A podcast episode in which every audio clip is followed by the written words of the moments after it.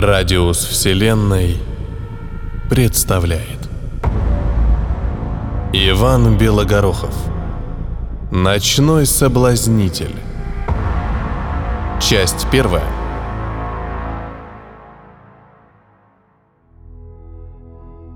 Кожаные башмаки утопали в мутной грязи, норовя того и гляди зачерпнуть частичку содержимого уличных стоков – и надо же было так случиться, что именно в этот момент молодому человеку нужно было идти по тому участку городской дороги, который вот уже седьмой месяц требовал капитального ремонта.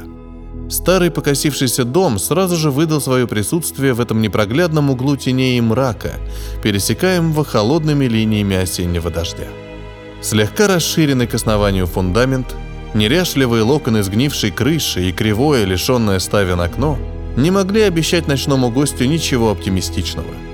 Старые бревенчатые стены того и грозились развалиться прямо на глазах. Ноги предательски поскользнулись, как будто заранее предупреждая путника об опасности, но молодое тело справилось с задачей эквилибристики, и промокшему гостю не посчастливилось в этот раз искупаться в ледяной луже. Чувство страха на миг пробралось в продрогшее сердце – но яркий желтый свет, широкой дорожкой лившийся из окна и густой дым, валивший из косой каменной трубы, притянули молодого человека как магнит. Ведь если в этом доме горел свет, а из старых, незамазанных щелей валил запах сваренной каши, то это означало, что внутри странного дома находились обычные люди. «Кого там ночь несет?» Эти слова прозвучали как раз в тот момент, когда щуплая рука молодого человека уже готова была отпрянуть от скользкой железной ручки, грубо привинченной четырьмя шурупами к дубовой двери. Секунда, и неопрятная с виду дверь легко и бесшумно отворилась, открывая перед нуждавшимся в тепле гостем внутренние покои дома. «Я попал туда, куда надо», Радостно мелькнула мысль в горячей голове, и едва зоркие глаза увидели на широких тумбах, стоящих у противоположной стены, металлические корпуса штурмовых орудий, трехствольных пулевиков и многозарядных лучеметов. «Нравится?» – спросили хозяева дома. «Еще бы!» – не применул с ответом гость. «Ишь ты! А ты кто сам такой будешь?» «Я Жак, местный лавкач», – тут же выпалил гость. «Я слышал, будто вам нужен человек для полного состава команды». Только теперь фиалковые глаза, постепенно привыкшие к яркому свету, смогли в подробных деталях рассматривать и другие предметы из окружающей обстановки. Конечно, строгого бородача, вставшего по левое плечо от себя, Жак за мебель не считал. А ведь это именно он задал первый вопрос, едва гость вошел. Но учитывая габариты и ту скорость, с какой тело мелькнуло перед глазами, Лавкач не посчитал нужным приносить какие-либо извинения. Коренастый крепыш, чье тело играло в причудливом освещении своими рельефными мышцами, пошевелил черными усами, как кот, наевшийся сметаны, и, поправив толстую косу, начинающуюся из середины блестящего черепа, с улыбкой ответил. «Я тебя вспомнил!» Жак слегка замялся, предчувствуя недоброе. «Ты жонглер с рыночной площади!» Радостно выпалил лысый с косой. «Я тебе еще дал бронзовый кругляк за твой трюк с девятью горящими факелами!» «Жонглер?» Сидевший в углу, словно старая тень, ушастый крепыш расправил в нахальной усмешке свой широкий рот. Доигрался. А ведь мне эта халтура нужна позарез. Ведь деньги нужно достать срочно, иначе доктор не успеет помочь. Пронеслись мысли в голове Жака. «И что ты умеешь?» Обронил свой вопрос длинный высокий мужик, на котором слишком нереально и слегка комично сидели рыцарские латы, полным набором прикрывавшие все тело. «Перестань угорать над парнем», — вмешался в разговор седовласый воин, чье тело все еще сохранило немало сил, несмотря на покрывшиеся сединой брови и бороду. «Лавкач и жонглер — это тот, кто нам нужен». Жак быстро смекнул, что в этом странном доме и в не менее странной компании этот седовласый дедок и есть самый главный. Поэтому улыбка счастья предательски украсила покрытое дождевыми каплями лицо. «Я им нужен», Значит, помощь подоспеет вовремя. «А для чего нам нужен?» – встрял сидевший в углу улыбающийся крепыш. «В самом деле...» – лицо усача с косой стало неожиданно серьезным. «Откуда ты узнал про нас?» а, «Просто в городе вы объявились недавно, да и вид у вас довольно грозный. Вот я и подумал, почему бы не напроситься к вам в команду. Для полного состава», – выкрутился Жак. «Да он из местной шайки ревизоров порядка!» Ушастый неожиданно встрепенулся, поднимая возле себя целый ворох тени. «Надо проучить его!» «Нет-нет, стойте!» Жак понял, что отпираться от этих людей простым молчанием не следует, потому как впоследствии можно сойти не за умного, а за мертвого. Я услышал часть вашей беседы возле доски объявлений на городской площади. Вы тогда спрашивали у местного вора Анджи, не сыщет ли он кого-нибудь подходящего вашей миссии и компании. Седовласый кивнул. Но по-другому и быть не могло. Ведь это именно его Жак узрел на площади, а потом верный друг Анжи передал интересные моменты прошедшей беседы. А откуда мы знаем о недоукомплектовке рабочего состава? А вот об этом несчастному жонглеру поведал Анджи. Как ушлый вор и обитатель уголовного мира, он прекрасно знал, когда и зачем подобные седовласому ищут себе пахарей, готовых на все и за все. Только вот говорить об этом Жаку сейчас не хотелось. Поскольку подозрение уже падало на жонглера гигантским гвалтом, то упоминать о своих связях в этот раз молодой человек не стал. «Просто так», — промямлил он, — «к слову пришлось». «Угу», — тощий рыцарь кивнул. «Я говорил тебе, Валентин, что обращаться за помощью к местному щипачу – затея плохая. И что теперь делать с парнем?» «Парень в порядке!» Молчавший до сего момента бородач одним неуловимым движением опустил свою руку на худое плечо Жака. Влажная кожа куртки звучно хлопнула, и из-под примятой одежды во все стороны брызнули капли солоноватой влаги. «Вы только посмотрите на него», – пробасил здоровяк. Вся одежда в соли от пота, а жилистое тело так закалено тяжелой работой, что он способен запросто подойти для нашей цели. Жаку едва стоило удержаться на ногах после того, как на вид обыкновенная рука со звоном упала на его плечо. Безусловно, жонглер знал, что в подобной ситуации слабину показывать никак нельзя. Поэтому, скрипя зубами, выстоял, не моргнув и глазом. А между тем ударчик был такой силы, будто на плечи свалилось молодое по возрасту дерево. «Ладно», — кивнул Седовласый. «Я вижу, что он не из графского рода». «Смотрит как волк», — поддакнул ушастый. «Высокородные так никогда не умели». «Сгодится малый для нас на сегодня», — почти что пропел рыцарь, перебрасывая длинный двухметровый топор из одной руки в другую. Этот жест вызвал в молодом жонглере мимолетный приступ удушья. Ведь это же надо, почти не запыхавшись, перебросить оружие, чья масса под 40 килограммов. Пусть остается. Георгий, обратился Валентин к Бородачу. Запри за ним дверь. Гостей сегодня мы больше не принимаем. Жаку показалось, что весь мир перевернулся в одну секунду с ног на голову. Стоило металлической щеколде щелкнуть в кованом зазоре. Теперь он был одинок и без единого шанса на спасение, если дело зайдет слишком далеко. «Присаживайся!» – весело кивнул усач в одно касание, пододвигая к свободному за столом месту миску, полную наваристой каши. «Сила тебе очень скоро понадобится». «Тебя зовут Жак», – обратился гостю Валентин, предлагая ломоть ржаного хлеба. «И ты готов стать частью нашей команды». Молодой человек кивнул, проглатывая первый кусок. «А ты знаешь, зачем мы здесь собрались?» «Вы хотите завалить кого-то или ограбить?» Жонглера всего трясло, когда он проговаривал эту фразу. Но ведь он сам к ним пришел. Причина сейчас была не столь важна. Он их нашел, они его взяли. Значит, будет плата. А показывать собачий хвост перед лицом опасности Жак не хотел. Такому правилу его научила сама жизнь. И сейчас он очень даже был рад этому. Смышленый парень. Ушастая тень наконец-то встала, и Жак отметил, что это был никто иной, как Кобальт. Сам Кобальт собственной персоной вместе с людьми затевал нечто невероятно преступное и противозаконное. Ну, если уж и Кобальт с ними. Это ты верно заметил. Завалить мы действительно кое-кого хотим. И ближе к одиннадцати пустимся на верное дело, продолжил Валентин. Так что передумать у тебя времени почти не осталось. Жак внимательно слушал, делая вид, будто поглощен едой. На самом деле он очень хотел сейчас уйти как можно дальше, в родную пустоту ночного города. Но дома остался человек, которому нужна была помощь. И он обещал, что добудет достаточно денег, чтобы обеспечить ее. На слова Валентина он никак не отреагировал. По крайней мере, чисто внешне. Ел и молчал делая вид, что ему все равно.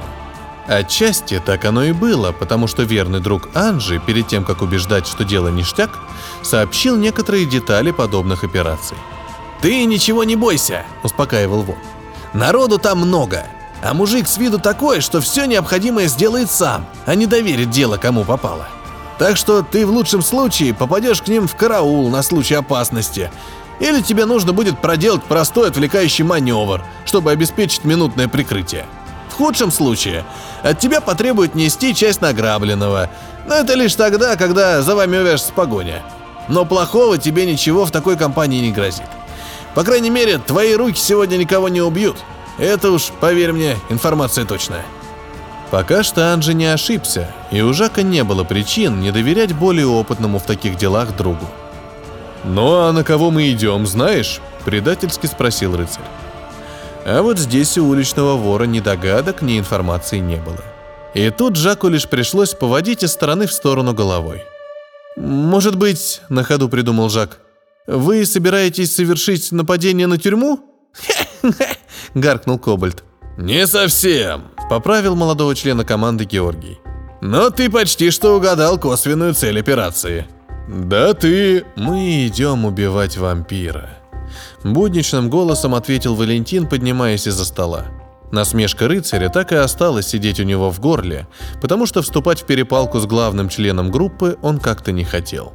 «Вампир?» Для Жака эта новость была действительно настоящим сюрпризом.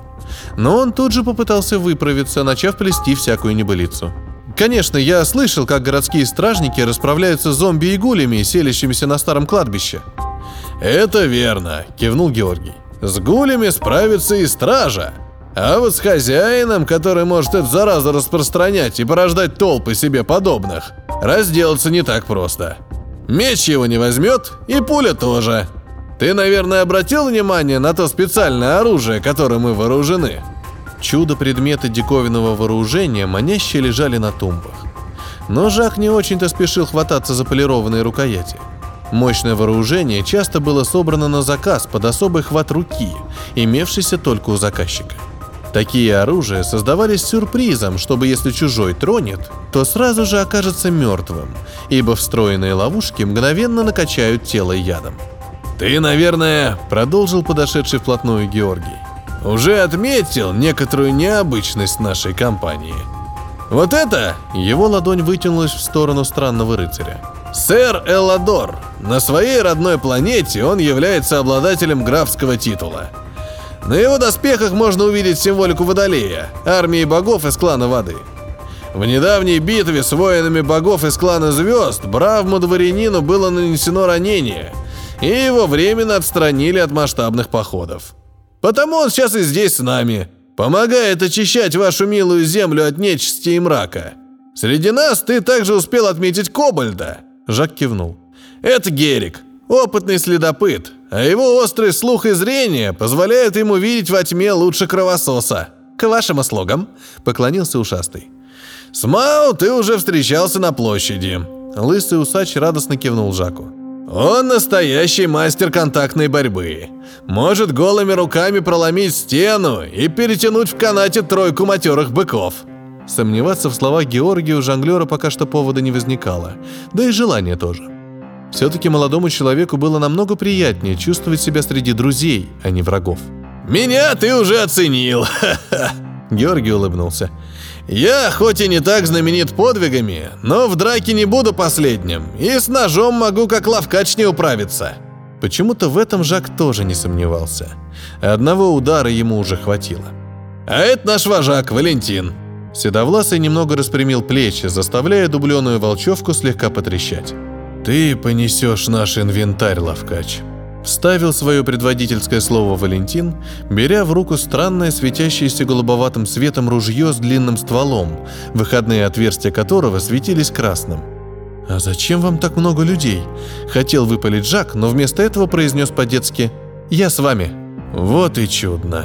Валентину большего сейчас не требовалось. «Если все пойдет так, как надо, то мы заплатим тебе три медные таблетки». На большее Жак и рассчитывать не мог. Правда, для вызова врача ему вполне хватило бы и одной, но об этом он говорить не стал. В конце концов, его новым друзьям не обязательно знать настоящую цену его труда, который в первый подобный поход для Жака не казался таким уж и легким. «Ты знаешь о вампирах, мальчик. То, что это вымысел, и что они любят пить человеческую кровь», — честно ответил Жак. «Почитай-ка вот это!» Нагловатый кобальт небрежно бросил перед Джаком небольшую книжицу, на засаленной обложке которой еще виднелась надпись «Ночной соблазнитель». «Это особая книга?» – поинтересовался жонглер. «Считай, что это пособие для таких новичков, как ты», – парировал Кобальт. Многое из написанного правда, поскольку писали эту штуковину со слов Министреля, лично спускавшегося в фамильный склеп панбраков. Его сухие шершавые руки приятно скользили по ее нежной коже, стаскивая бретельку ночной сорочки. Начал чтение увлекательной книги Жак. «Интересно?»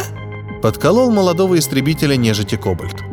Жаку было странно признаваться самому себе в том, что написанная в книге мерзость приятна его взору и слуху.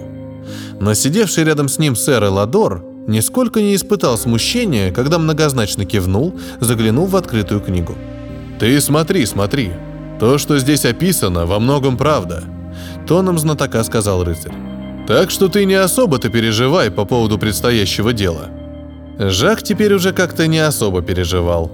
После первых 30 страниц, на которых были описаны все интимные похождения 300-летнего графа, который являлся упырем, молодому человеку казалось, что он собирается вмешаться в чью-то сугубо личную жизнь. Тем более, что описываемые в книге похождения старика нежити вызывали скорее дурацкий интерес, привлекаемый введенной в сюжет любовной связкой, нежели ужасы отвращения, внушаемые серией ужасов. Да и по большому счету ничего такого уж плохого старый граф не проделывал. А лишать молодых аристократок девственности было пределом мечтаний многих ровесников молодого человека. Поэтому для него старый Иван Брак являлся большим кумиром, чем храбрый рыцарь Ладор. К тому же аристократов, которых по ходу книги требовалось интенсивно жалеть, Жак не очень-то любил, поскольку эта категория людей относилась ко всем остальным как к своим личным вещам или слугам. «Похоже», — поддел юнца Герик, — «в твою тщеславную душонку закралось сомнение». «Да не то чтобы очень...» «А вот если бы вампир сделал это с твоей сестрой, ты бы тоже так флегматично реагировал?» «Я один», Грустно пробубнил Жак, проглядывая между строк о том, что же дальше граф Нежить проделал с бедной красавицей из замка. «А если бы на месте принцессы была твоя мать?» — продолжил Кобальт. «Я сирота». «Ну а жена-то у тебя имеется?» «Имеется», — кивнул Жак. В том-то и был смысл всего этого приключения. Если бы не печальная участь, постигшая молодую семью, то жонглер не приблизился бы к этой компании ни на шаг. Но в сложившейся ситуации деньги не пахли — Поэтому Жаку приходилось очень быстро вникать в меняющиеся подробности предстоящего дела. Вот если бы этот мертвяк переспал с твоей женой, а потом выпил бы из нее всю кровь и сделал бы из нее свою невестку, ты бы тоже такой вялый и задумчивый сидел. Я бы голову ему открутил. Жак с трудом узнал свой голос. Всегда мягкий и спокойный, он сейчас звучал как выведенный из равновесия стальной трос – Сэр Эладор поотечески поприветствовал сжавшиеся кулаки, когда его латная перчатка мягко опустилась на спину взмокшего Жака. «Давайте прикончим этого мерзавца!» Тут же выпалил жонглер.